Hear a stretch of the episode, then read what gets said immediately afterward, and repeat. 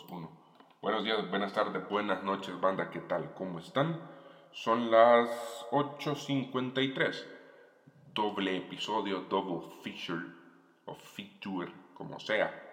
Doble sesión, digámoslo así. Doble, doble ración de Toma 1 Podcast, episodio número 128. Damos gracias a Dios porque las comedias románticas están de vuelta pero no cualquier tipo de comedia romántica, las comedias románticas bien hechas. A Glenn Powell, que es uno de nuestros actores principales en esta película, ya lo había visto en Set It Up con Zoe Dodge, que me parece también una gran comedia romántica. Y acá, de la mano de Sidney Sweeney y de la dirección de Will Gluck, que es el director de, Peter Rabbit, de Easy A y de amigos con beneficios tenemos Anyone But You, o en español, con todos menos contigo.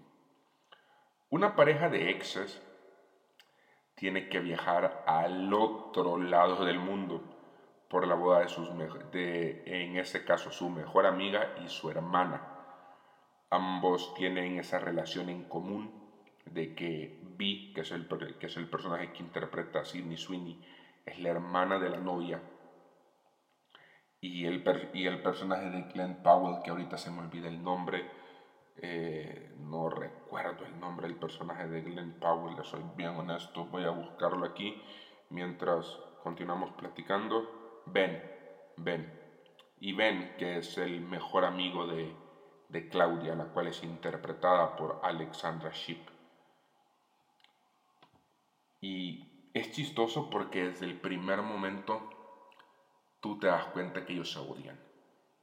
Que hay una situación por la cual ellos se odian y es chistoso como toda la película pasan vendiéndonos de que se aman. Y en ese odio, amor, del odio al amor siempre hay un paso. Tú te lo crees. Tú te crees que del odio al amor hay un paso. Porque la química que tienen B y Ben es real, tú la notas, tú, tú puedes percibir eso. Y si a eso le sumas que los papás de Pi invitan a su, ex, a, eh, su exnovio y Ben también se topa con su, ex, con su exnovia, es gracioso ver cómo, cómo ni aún estando al otro lado del mundo, las cosas no terminan funcionando ni para bien ni para Ben. Y hay varias escenas que, que de verdad te van a sacar una risa, vas a darte cuenta de que las comedias románticas sí están de vuelta. Porque para hacer una buena comedia romántica hay que saber qué historia estás contando y cómo estás contando esta película. Para muchos, y esta película salió en diciembre del 2023, vino hasta hace poco de una semana y media a cines aquí en mi, país, El Salvador, el bello El Salvador. Y personalmente me gustó mucho. Ya la fui a ver dos, dos veces y, y recuerdo que la primera vez no tenía ninguna expectativa de esa película. No me, no me motivaba nada más que Sidney Sweeney Glenn Powell a ver esta película. Y salí con una gran sonrisa sabiendo que que las comedias románticas sí funcionan. Sí vale la pena verlas, si son, si son entretenidas y saben contarse bien. Y es curioso que es un director que Peter Rabbit no es una buena película. Amigos con beneficio tampoco es una buena película. De su filmografía, la única que, que es rescatable sin contar esta es Easy A. Es la única que, que pasa el corte y eso te puede, te puede echar para atrás, perdón, al momento de ver esta película.